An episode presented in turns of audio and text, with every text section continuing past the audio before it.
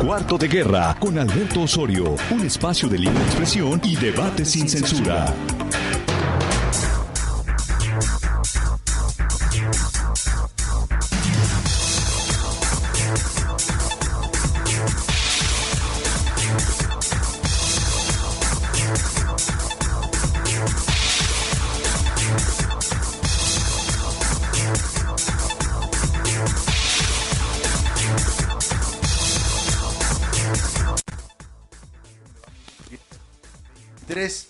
Septiembre del año 2019. De antemano, un saludo a todas aquellas personas que tienen algo que festejar, que conmemorar. Un día como este, eh, para muchos seguramente ha de ser una fiesta en privado, una fiesta en familia. Para otros es un momento de recordatorio. Un saludo para toda la familia Osorio Méndez y todas sus derivaciones. Un 23 de septiembre es cuando fallece la señora María del Carmen Méndez Reyes, reconocida como la matriarca de la familia, reconocida incluso por sus propios hermanos como la generala. Un fuerte abrazo para... su familia? De, mi familia, sí. Un fuerte abrazo para todos ellos. La jefa, jefa. La jefa de jefa. Y bueno, ya platicaremos en algún otro momento de cuestiones. Las este, hermosas madres. Las hermosas madres. Una, una mujer que trabajó casi casi como enfermera de barrio, como curandera de, barrio y que pues promovió muchas de las veces cada que pudo la, el restablecimiento de la salud de muchas personas en los barrios donde se... Personas útiles. Así es, y bueno, hoy es lunes, lunes de debate en materia jurídica en cuarto de guerra y para honor y para placer de nosotros están presentes nuestros colaboradores habituales, el abogado José Adán Romero Mesa, a quien le agradecemos que nos acompañe como cada lunes esta mañana. Abogado, bienvenido. Buenos días, don Alberto. Buenos días, Francisco. Buenos días a los radioescuchas. Sí, una semana sumamente inquietante. Inquietante, esa es, esa es una buena forma de definir lo que vamos a discutir esta, esta mañana con relación a lo que ha ocurrido en las dos últimas semanas. Francisco Jiménez Reynoso, bienvenido. Gracias también por acompañarnos, integrante del cuerpo académico de la Universidad de Guadalajara. Buenos días, Alberto, amigo Adán, a nuestro amigo Alfonso Partida Caballero, le mandamos un cordial saludo que yo creo que probablemente sigue en Estados Unidos, ahí andaba, creo que en Los Ángeles.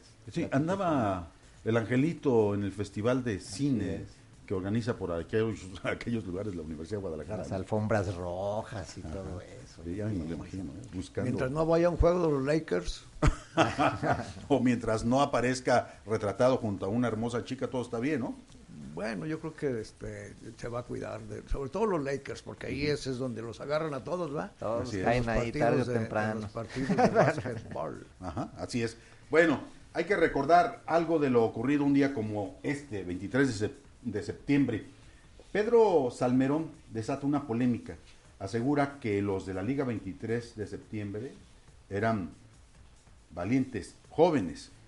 El historiador Salmerón Sanguínez, director del Instituto Nacional de Estudios Históricos de la Revolución de México, provocó una polémica tras calificar a los integrantes de la Liga 23 de septiembre como valientes jóvenes el funcionario hizo la afirmación el martes pasado en una publicación difundida a través de Facebook eh, oficial de este instituto que fue titulada como 17 de septiembre de 1973, muerte de Eugenio Garza Sada.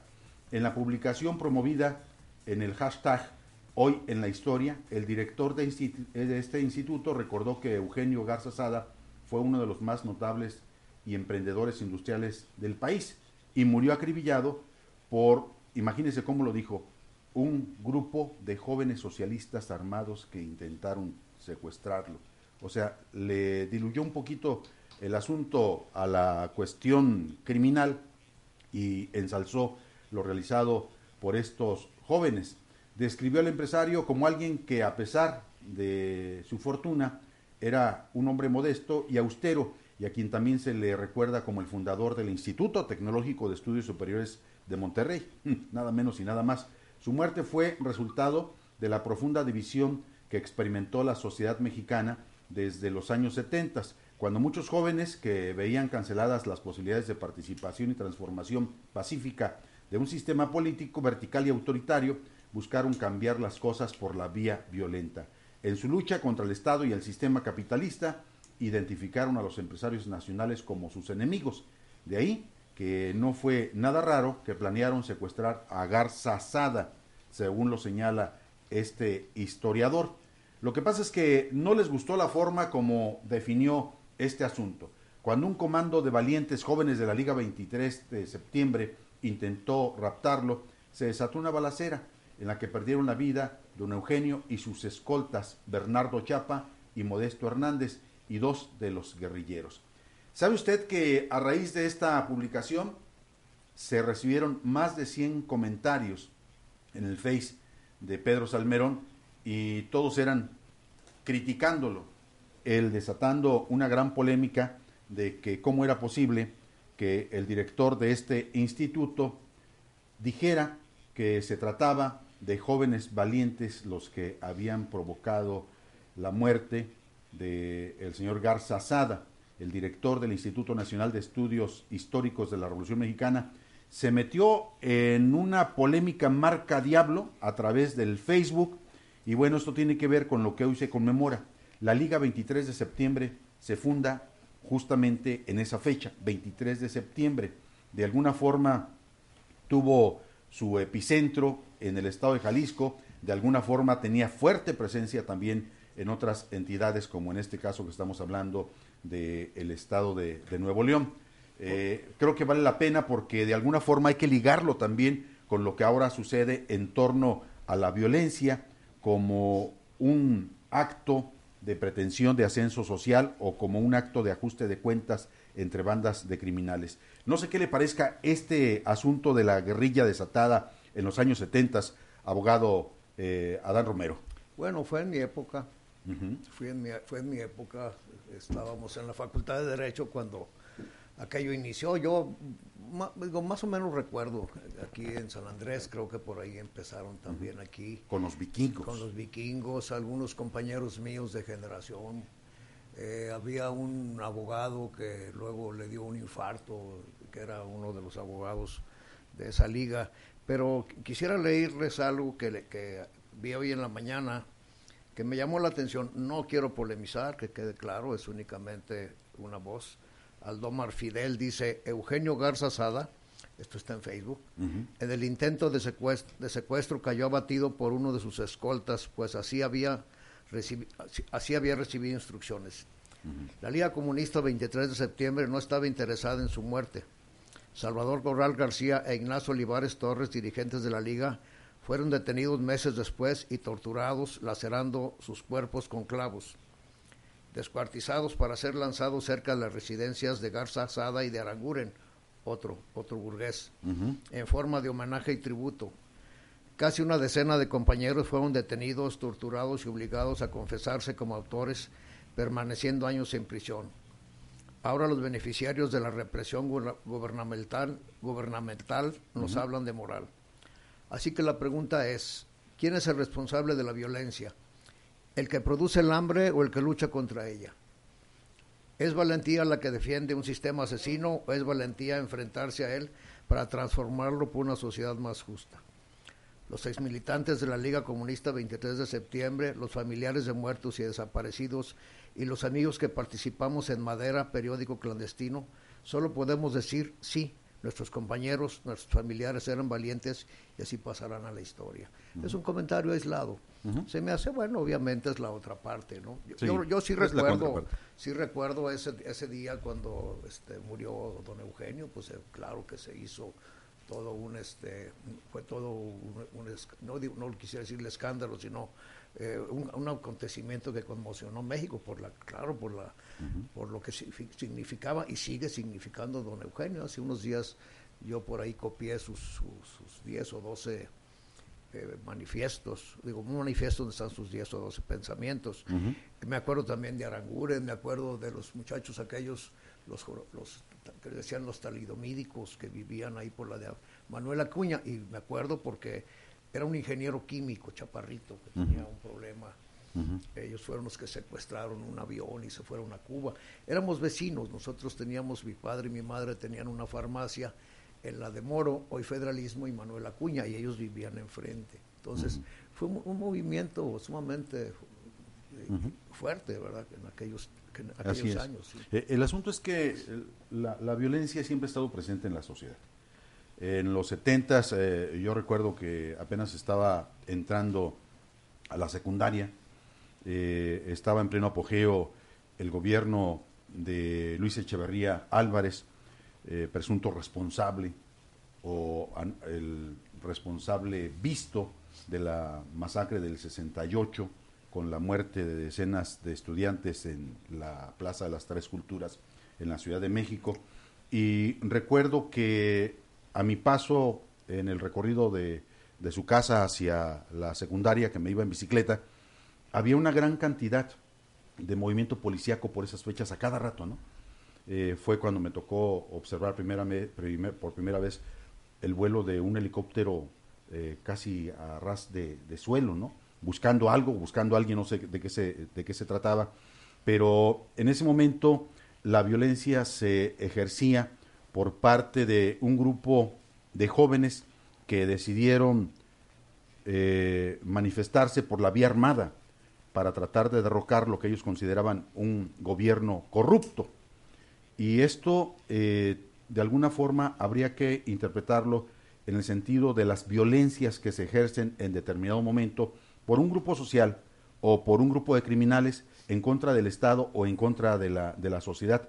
¿Cómo pretender resumir esto, todo esto que eh, de alguna forma ha estado presente? El acto de violencia en la sociedad mexicana, abogado bueno, de esa, época yo no recuerdo nada, la verdad. Yo nací en el 71. Entonces, no recuerdo no, no, los hechos. Todavía, eh, todavía traías el biberón. Y, y, y, la matanza del 68, pues ni siquiera en proyecto estaba.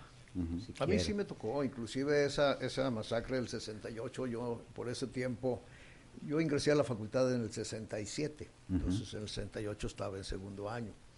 Y anduve por allá, me acuerdo, de que días después, porque yo tenía un asunto en la Ciudad de México y me tocó eh, contactar con un policía de, allá, un policía del servicio secreto, no recuerdo, que me estaba auxiliando en un, en un asunto que yo traía por allá. Y él me platicó con lujo de detalles lo que había acontecido, porque a él le tocó estar ahí en la, en la Plaza de las Sepulturas, o conocida de las tres culturas conocidas como las sepulturas. Y él decía, los arrinconaron, los metieron, o sea, de ahí no había forma de salirse. Me enseñó inclusive el edificio Chihuahua, todavía se veían los balazos, eh, y no eran balazos de, de calibre 25, ni siquiera de eran, eran balazos o sea, de, calibres grandes, del ejército, o sea, fue... Eh, platicaba con mucho énfasis lo de la famosa lucierna que, aventaron la, lucierna y en eso empezaron los balazos y todos pues, hacia hacia la gente, ¿no? Entonces, eh, yo creo que eh, se ha seguido luego después la del 71 cuando los halcones o sea, a mí me tocaron todos estos tiempos yo ya estaba en activo tanto profesionalmente como dentro de mi vida yo nací en el 49 entonces ya tenía algunos años de vida y bueno lo, seguimos viendo las represiones eh, a mí siempre me gusta ver este cuál quién sale beneficiado de eso. Yo recuerdo que, bueno, yo creo que curiosamente yo siempre grité vámonos a la huelga sin saber a qué era. Me corrieron en la secundaria por gritar vámonos a la huelga porque ya habían salido los de la, las damas de la, de la, secundaria y nosotros no, y me corrieron. Y ahí en la facultad también yo grité vámonos a la huelga y estaba... Era el lema. En la pura puerta de la, de la dirección, vámonos a la huelga. Y estaba, estaba por ahí de, cuidando ese edificio de la Facultad de Derecho, alguien al que le decían el loco Chavarría. Ah, cómo no. Yo no recuerdo el nombre, nomás el loco Chavarría. Y yo Ignacio. porque traía un rifle y me lo puso en la cabeza y me dijo, ¿quieres huelga, hijo de tu tal por cual? Pues no, ya no. Yo no quiero huelga, ¿verdad? Pues ya no. De, ahí su, su apodo de loco Chavarría, ¿no? no Fue uno de los directores de Radio Universidad de Guadalajara, eh, era integrante de, creo, les decían los cinco sabios, ahí en, en, la, en lo que conformaba pues la gente que estaba cercana a, Radio Universidad, pero ese era su estilo. Era, era Bueno, este, dicen que, digo, no dicen, después, este, así tipo comando, como soldado de Estados Unidos, pecho a tierra, se fue con el rifle, este, porque vio que estaba abajo, en la parte de abajo de la facultad, un autobús, un camión urbano, pensó que eran guerrilleros, se bajó y era, una, era el chofer con una dama ahí, y, ya también los andaba matando. Pero eran los tiempos, pues, este, yo recuerdo, y recuerdo, no sé qué, qué fue lo que les obsequiaron a, a los de la fe, creo que era el gorilón el que estaba de presidente, y se aplacó el movimiento del 68 en Jalisco. ¿no? Sí, eh, habría, adelante Francisco. La violencia sí, y, me gusta mucho la reflexión que acaba de leer nuestro compañero y amigo, eh, el abogado Dan. Eh, ¿Quién es el verdadero culpable? Cuando se tiene un gobierno represor, un gobierno injusto, un gobierno que oprime, un gobierno que da migajas a un, pueblo, un pueblo hambriento en todos los sentidos, hambriento de educación, hambriento de alimentos, hambriento de cultura, hambriento de esparcimiento. ¿Quién tiene la culpa? ¿Quién es el verdadero culpable? Lo preocupante, Alberto y Adán, por parte de un servidor, es los niveles que está alcanzando Jalisco. Lo preocupante es que ya está alzando la voz el gobierno de Estados Unidos y sin duda con ese aspaviento ligero que hace eh, incluso moderado de advertir que preocupa lo que sucede en Jalisco en relación a las fosas, cementerios clandestinos y pozos advirtiendo a sus conciudadanos del riesgo que representa venir a, Jalisco. Que, habría que... Me, gustaría leerles esto. Es un artículo precisamente, eh, la frase de este joven, de este muchacho que conozco de Aldomar, eh, va acompañada de un artículo y dice, los movimientos democráticos después de la revolución de 1917 han sido reprimidos, orillándolos a la violencia para después exterminarlos lo que sucedió en el movimiento estudiantil del 68, que pese a ser pacífico fue masacrado y a raíz del cual se multiplican los movimientos guerrilleros como un acto de supervivencia. La Liga Comunista 23 de septiembre y demás organizaciones del movimiento socialista armado. Todas nacieron en el contexto de luchas democráticas y esas luchas fueron reprimidas. Esa es violencia de Estado, es alianza con su burguesía. El Estado asesina con balas y torturas y la burguesía con el hambre pero la violencia responde a los mismos intereses.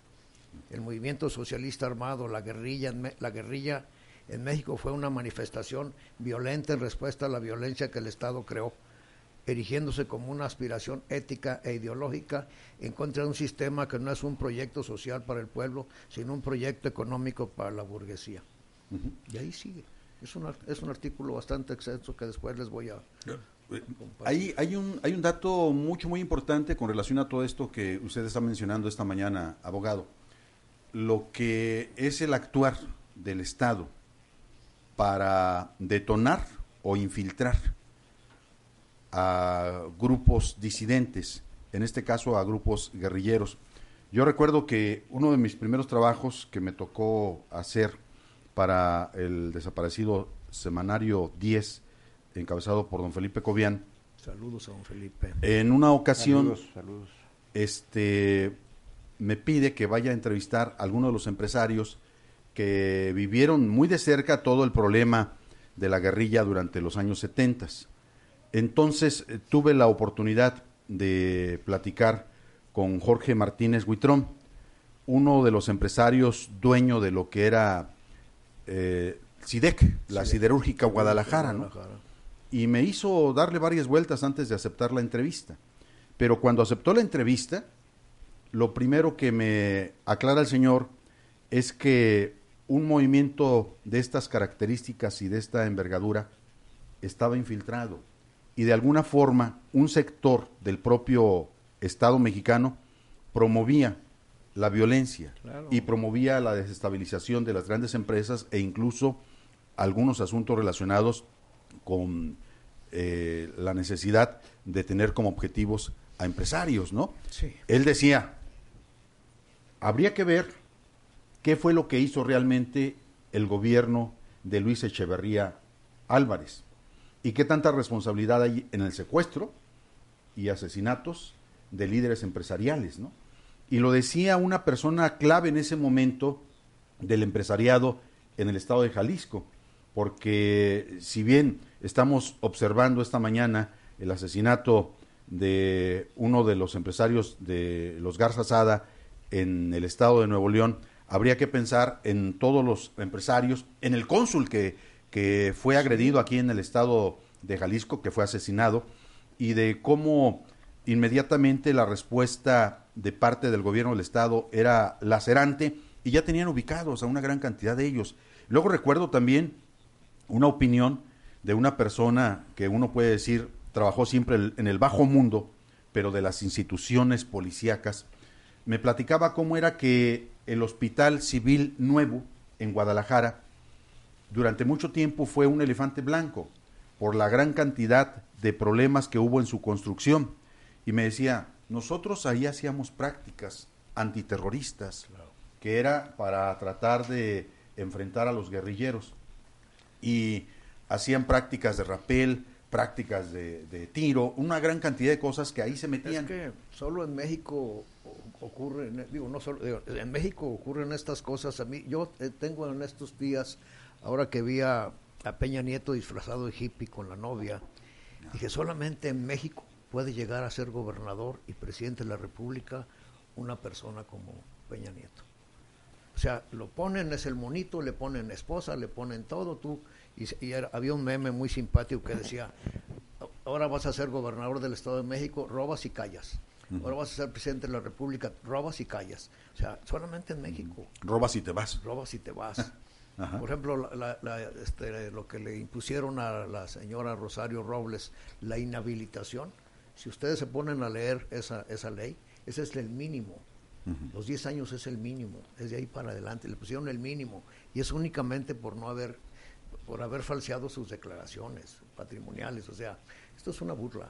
O sea, eh, ya no, ya nadie se quiere levantar en, luchas armadas porque, pues, qué sentido tiene, ¿no? Pero ni siquiera lo permiten en, forma las, las, las, luchas intelectuales. Acuérdense cómo sofocan a los periodistas, cómo los amenazan. O sea, estamos cooptados.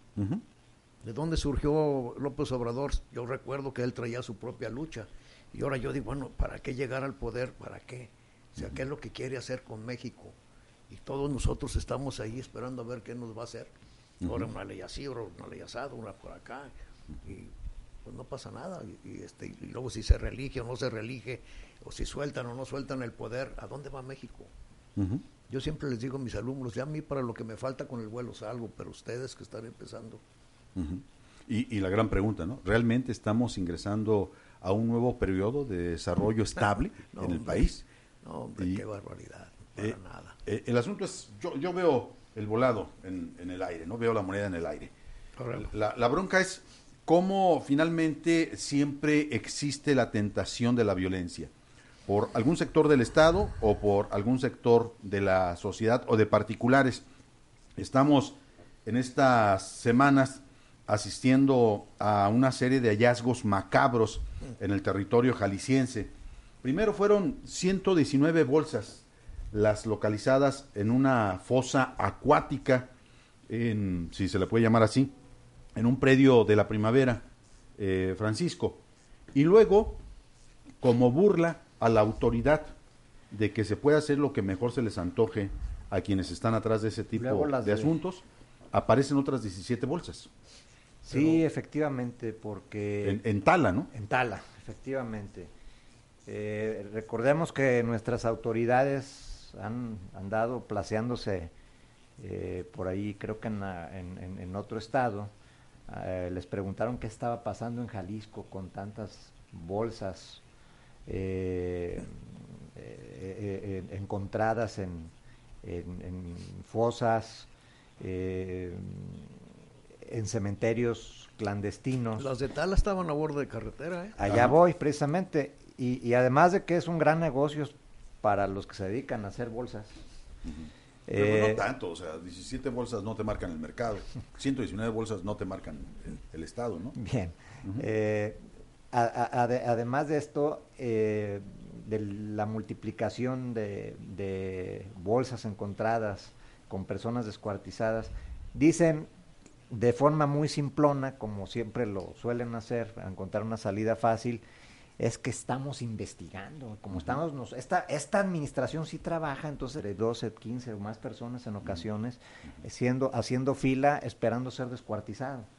Cuando uno se logra escapar, sale sin una mano, sin la nariz, sin una oreja, sin una pierna, sale corriendo, huyendo de ahí, alcanza el instinto de supervivencia, lo lleva a la calle, entonces, la autoridad se tiene que dar cuenta y tiene que ir al lugar que le señalan los individuos que estaban en esta casa de seguridad.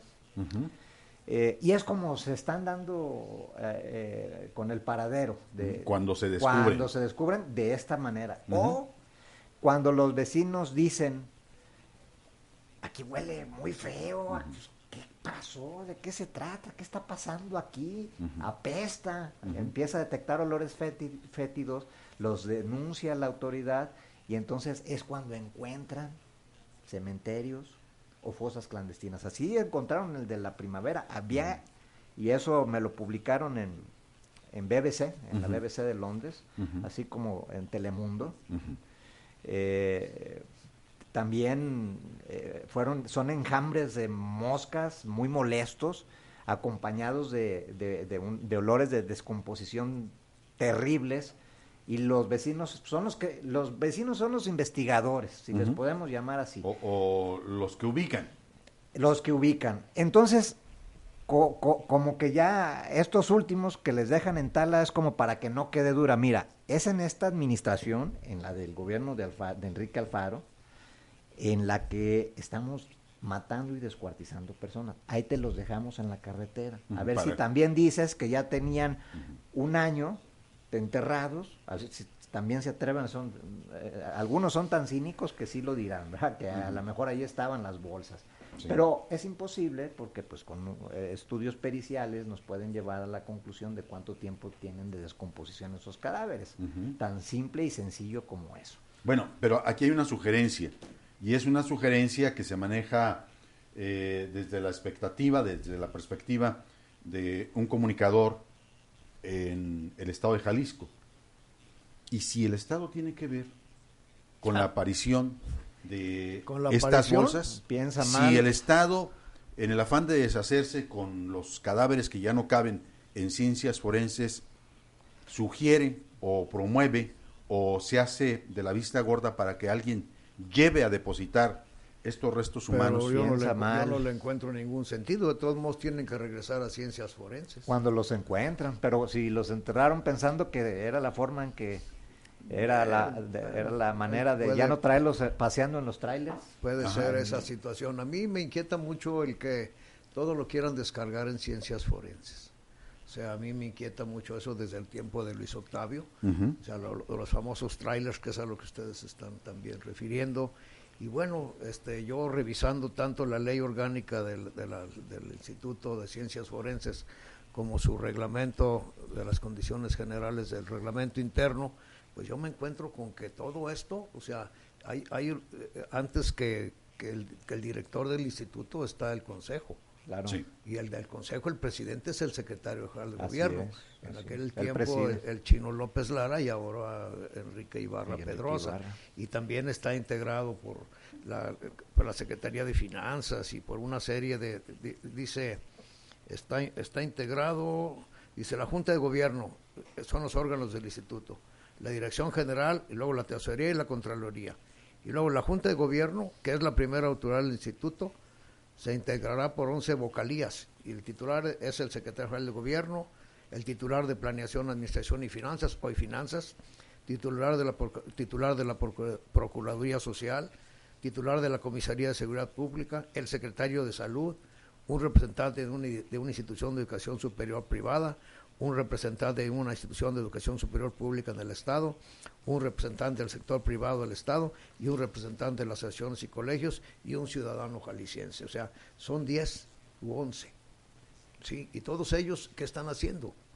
Es decir, el, el, Instituto de Jalisciense de Ciencias... que hay café y galletas muy sabrosos. El Instituto Jalisciense, de, el Instituto como institución de, segunda, de, seguridad, de seguridad pública, tiene por objeto auxiliar a las autoridades encargadas de impartir justicia y las autoridades encargadas de procuración de justicia, de justicia mediante el establecimiento, y operación de un sistema de ciencias forenses, y es cuando se lo solicitan.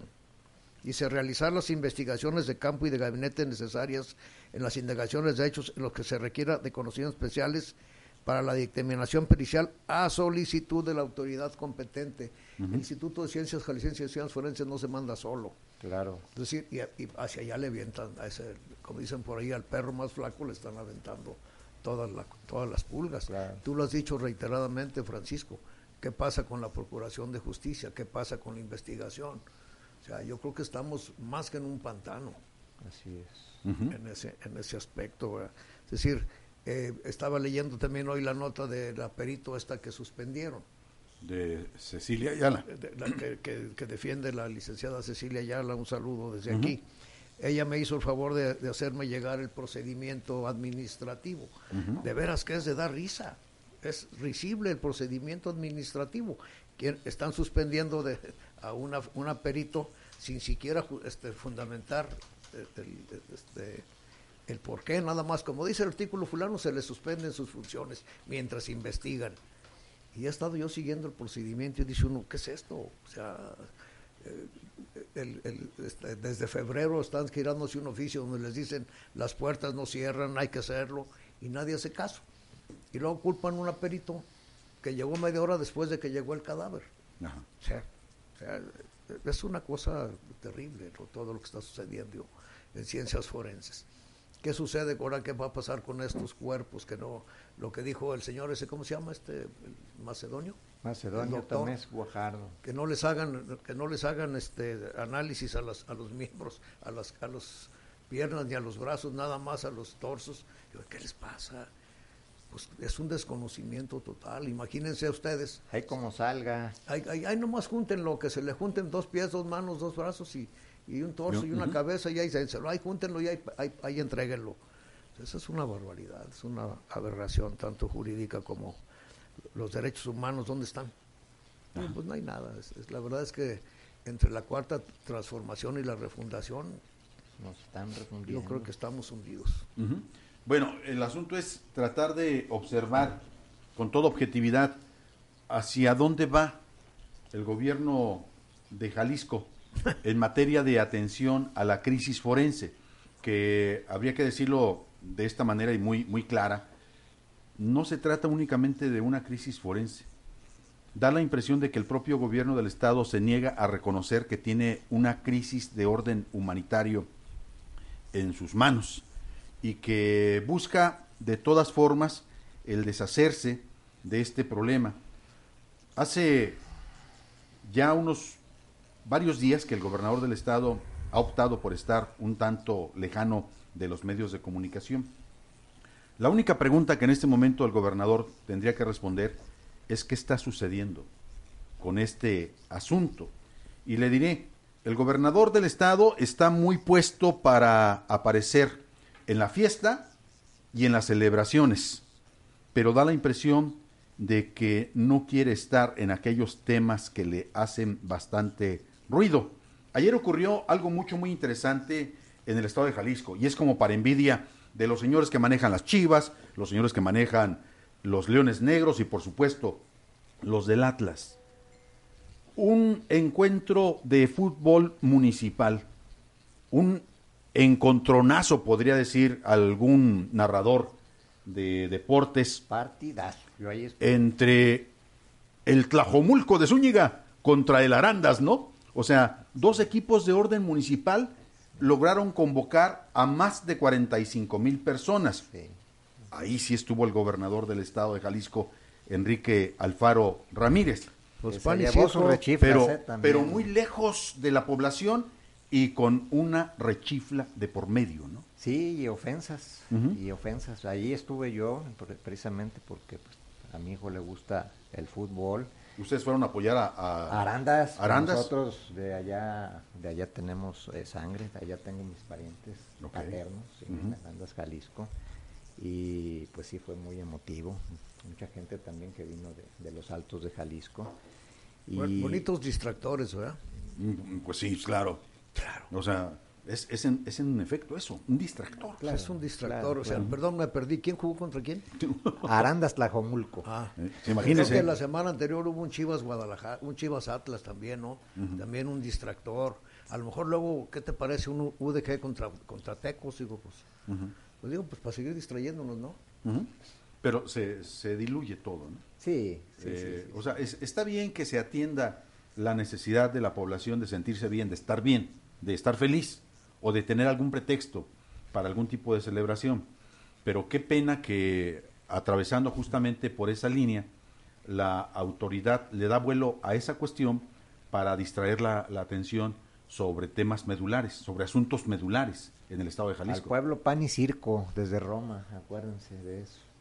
Y la situación está tan crítica en nuestra entidad, se está complicando cada vez más que pues son los pequeños espacios de respiro que tienen nuestras autoridades, si les podemos llamar así, porque desde hace algunos años yo creo que la verdadera autoridad no tiene rostro en Jalisco. ¿Hay, ¿Hay verdadera autoridad en Jalisco? Sí, claro que sí. ¿El, cardenal o quién? No, no, no, no, no, no. La verdadera autoridad. ¿Quién es? Los que mandan. ¿Quiénes la delincuencia organizada. Ah, ah. Esos son los que están ah, gobernando, de facto, en mi opinión, desde hace algunos años que se han venido apoderando y, del territorio de México, de Jalisco, por ejemplo, hasta no dejar algunos títeres en presidencias municipales, gobernadores y una que otra figura democrática que, que, fungen como figuras de ornato. Pero los que sí ejercen el poder, su autoridad y entre comillas, así lo digo, su gobierno, porque también cobran derecho de piso, ah, ¿sí o no? bueno, habría que recordar... o sea, cobran eh, tributos y eso es, eso es gobernar, entre comillas, de alguna manera. Habría que, habría que recordar el 15 de septiembre en la ciudad de Morelia, hace cuánto, 11 años, eh, cuando el gobernador Leonel estaba justo en la arenga para señalar, para resaltar el viva de, los héroes mexicanos, le hicieron tronar una serie de granadas en plena plaza principal en Morelia, en un asunto que dejó decenas de heridos y cuando menos unos ocho muertos, ¿no?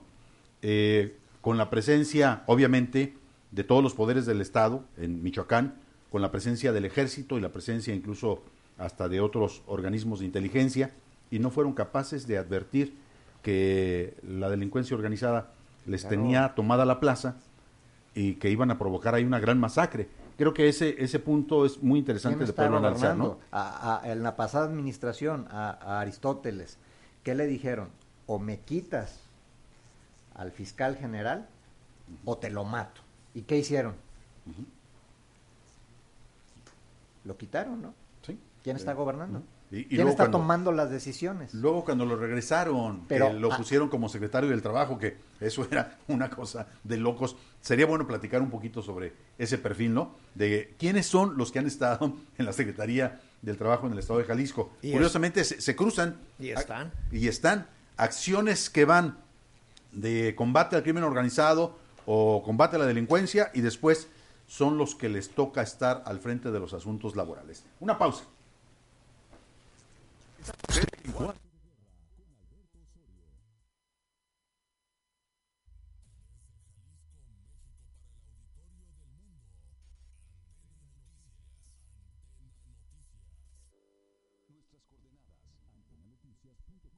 MX. Estamos de 9 a 10 de la mañana de lunes a viernes. Cuarto de guerra con Alberto Osorio.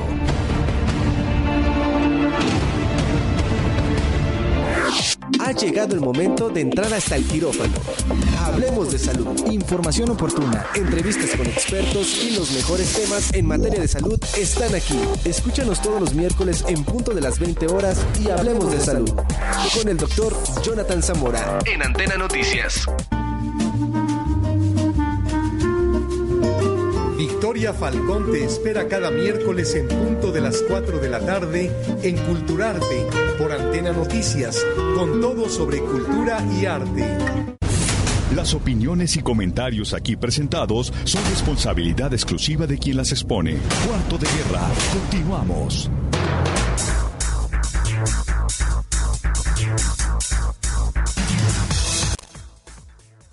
momento de poder hacer una recapitulación. Vamos a ver si podemos ver uno de los materiales publicados por Milenio a propósito de las 17 últimas bolsas que aparecen, o las más recientes, que aparecen en el municipio de Tala, sobre una brecha, eh, un camino que muy cerca de una de las carreteras principales en la región Valles y que parece es una verdadera burla para las autoridades. Ahí le va.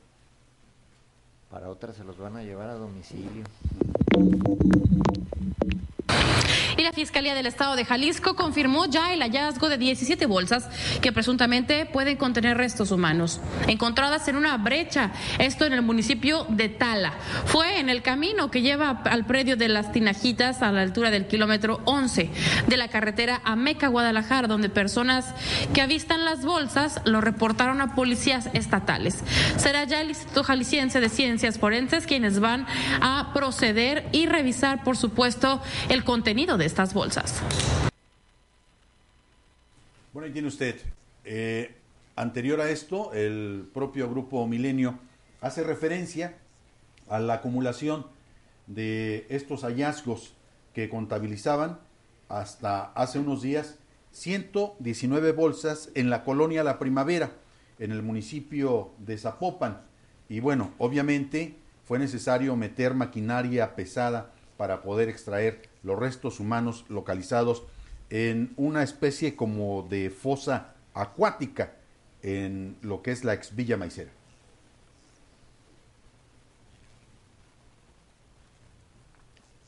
Bueno, eh, lo ponemos en unos instantes más. Le menciono algunas cosas que son sumamente preocupantes y que tienen que ver con el análisis. Julio César Hernández, a quien le mandamos un saludo, publica el pasado 20 de septiembre de este mismo año su columna que se denomina Entre Semana y dice de entrada lo siguiente, con Jorge Aristóteles Sandoval podían deambular por las calles de la zona metropolitana tráileres atestados de cientos de cadáveres ante la ceguera de las autoridades. Ahora con Enrique Alfaro se puede abrir una enorme fosa en Zapopan e ir depositando ahí decenas de bolsas con partes de cuerpos humanos, hasta completar 119 y otro lugar con 19 ante la ceguera de la autoridad estatal y municipal. Y luego suelta una sola, una serie de preguntas que parecen ácido ante este tema ¿Quién puede abrir una fosa de esta magnitud y depositar en ella 119 bolsas con partes humanas sin que nadie se, dé cuenta? Esa es la primera pregunta. ¿Cómo efectuaron esta fosa?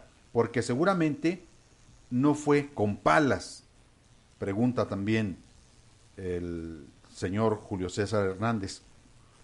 ¿Se utilizó maquinaria pesada y nadie la descubrió?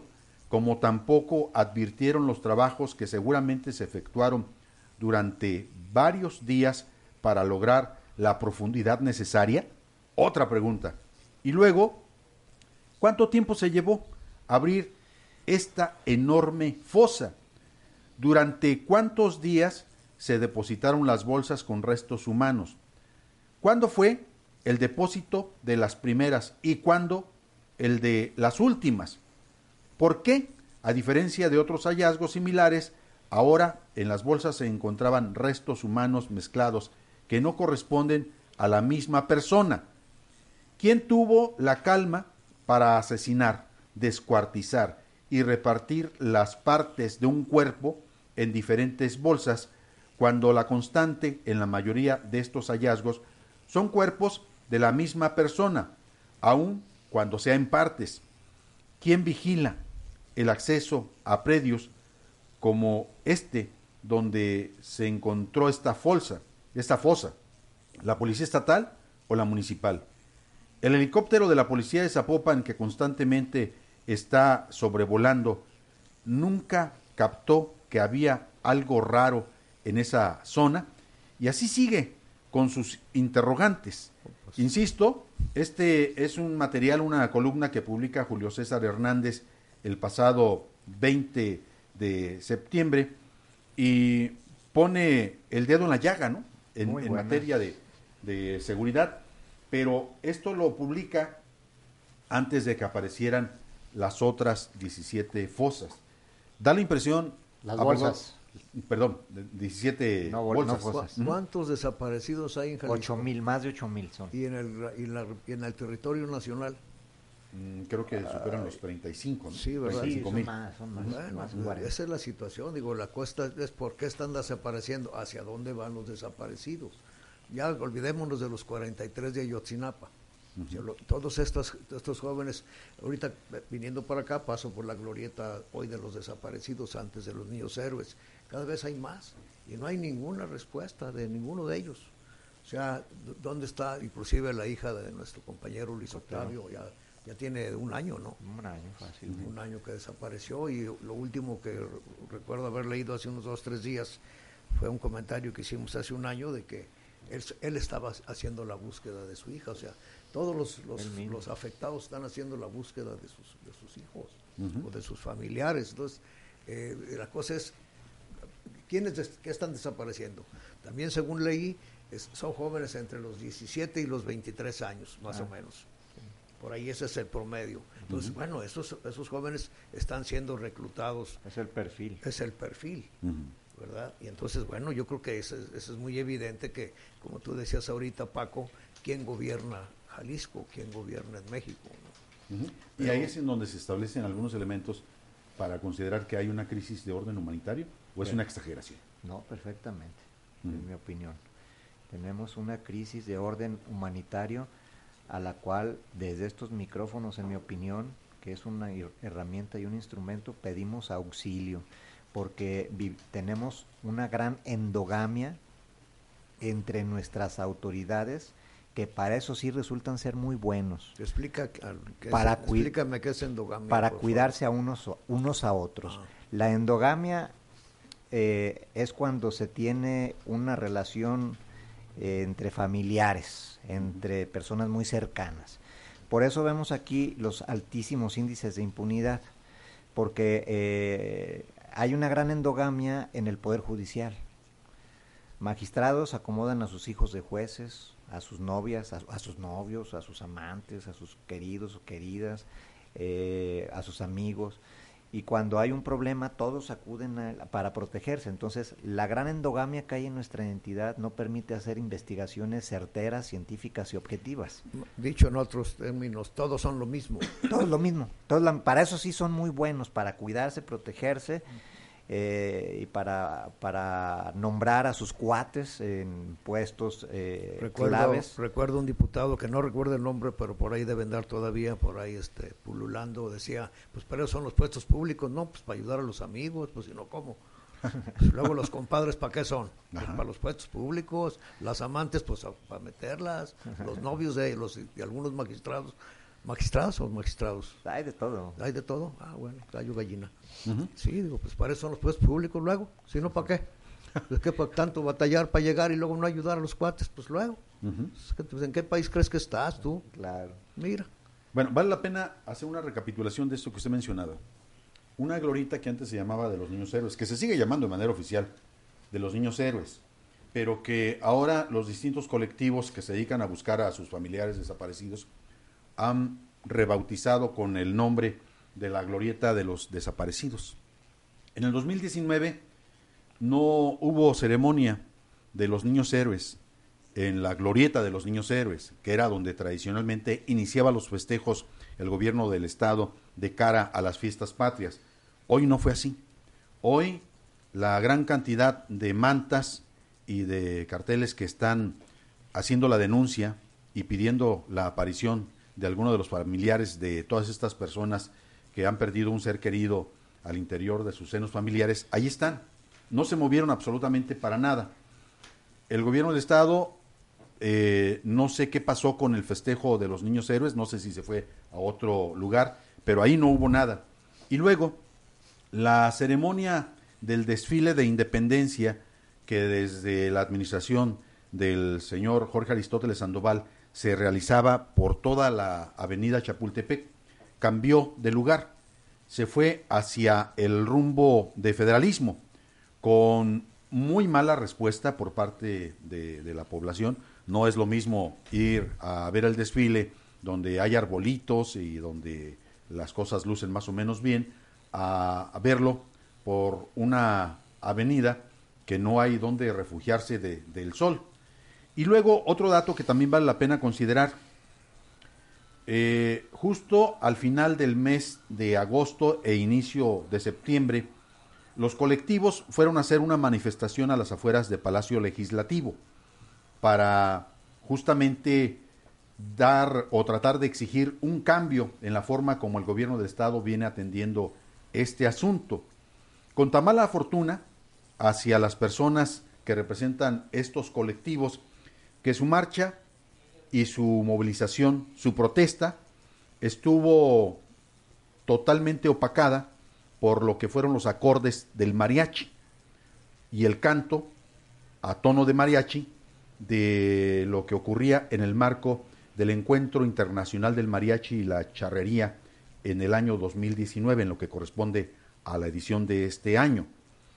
Yo recuerdo que anteriormente, al interior del gobierno del Estado, de la Secretaría de Gobernación y de muchas otras instituciones que tenían que ver con el resguardo de la seguridad, existían grupos de personas que se encargaban de advertir al gobernador, al mandatario, al secretario de gobernación o al secretario de gobierno, en el caso de Jalisco, sobre condiciones de riesgo o sobre condiciones que pudieran provocar algún tipo de fricción.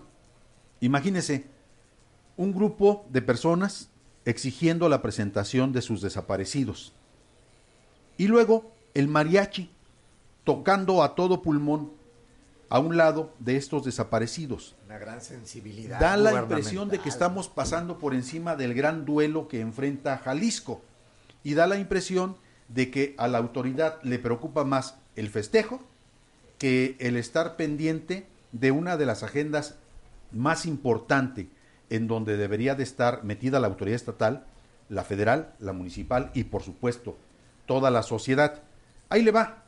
Mientras aquí estamos con los festejos de independencia en el 2019, la BBC de Londres dice el pasado 5 de septiembre, Guadalajara, la ciudad en México donde puede sentir el miedo en el ambiente.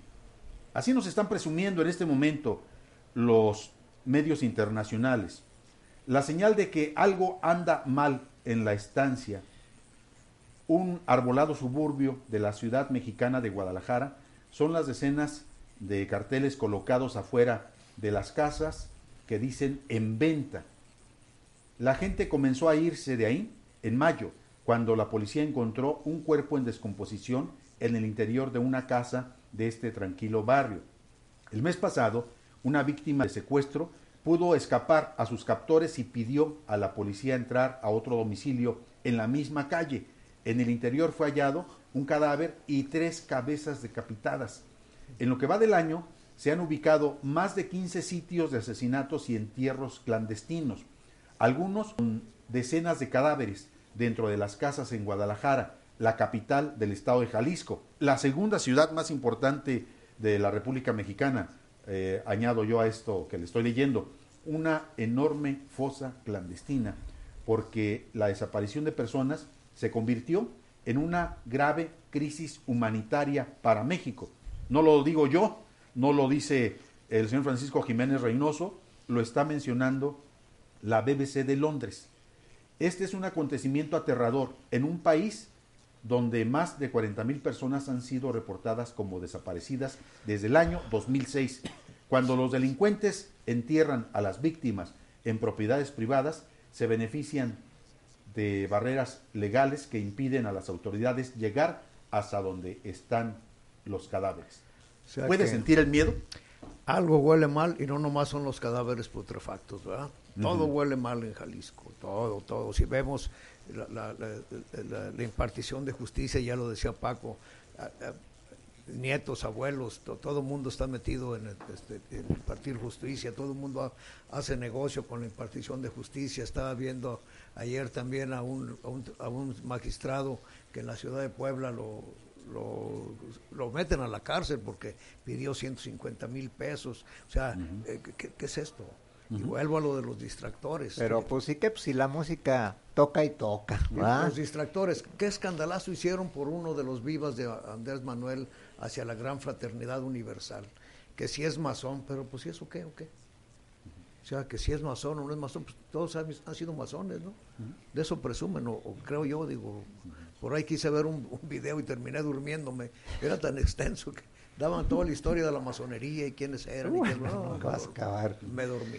No, lo que sí es una realidad es que tanto la BBC eh, como Telemundo, ambos medios internacionales que, que, me buscaron para saber qué está pasando aquí, me dijeron... A ti y a otros más también. Y a otros más. Eh, y me, me dijeron, pero a mí me dijeron en particular, que las autoridades del Estado de Jalisco se niegan a hablar, se niegan a hablar y en algunos casos hasta les voltean la cara a los medios internacionales para no tener contacto alguno con la autoridad no quiere recibir a nadie del Estado de Jalisco. A mí, eh, eso a mí me lo dijeron. Han buscado a otros más para saber qué está pasando, pero en particular me comentaron eso que las autoridades de primer nivel pues prefieren tocar el mariachi que dar respuesta a las preguntas que tiene la comunidad internacional. Bueno, el asunto es que no pueden estar mucho tiempo ausentes de ese tema. Es un tema que por todos lados empieza a escurrir, es un tema que por todos lados empieza a oler mal. Y tarde o temprano, si no los van a relucir, si no abordan el tema las autoridades, les va a hacer crisis o, o peor tantito. Así es van a tener que responder de alguna manera. Bueno, ya nos están sacando de la cabina. Mario Ávila ya se hace presente, lo dejamos con su programa, por supuesto. Mario, bienvenido. Gracias, 23 de septiembre. Ah, o sea, hay que demostrar la violencia. Eh, fecha conmemorativa, Liga Comunista 23 de septiembre. Se toma la cabina. Eh, y, el asunto de cómo Jalisco fue epicentro de, por supuesto. Eh, de ese tipo de asuntos. Mario, bienvenido.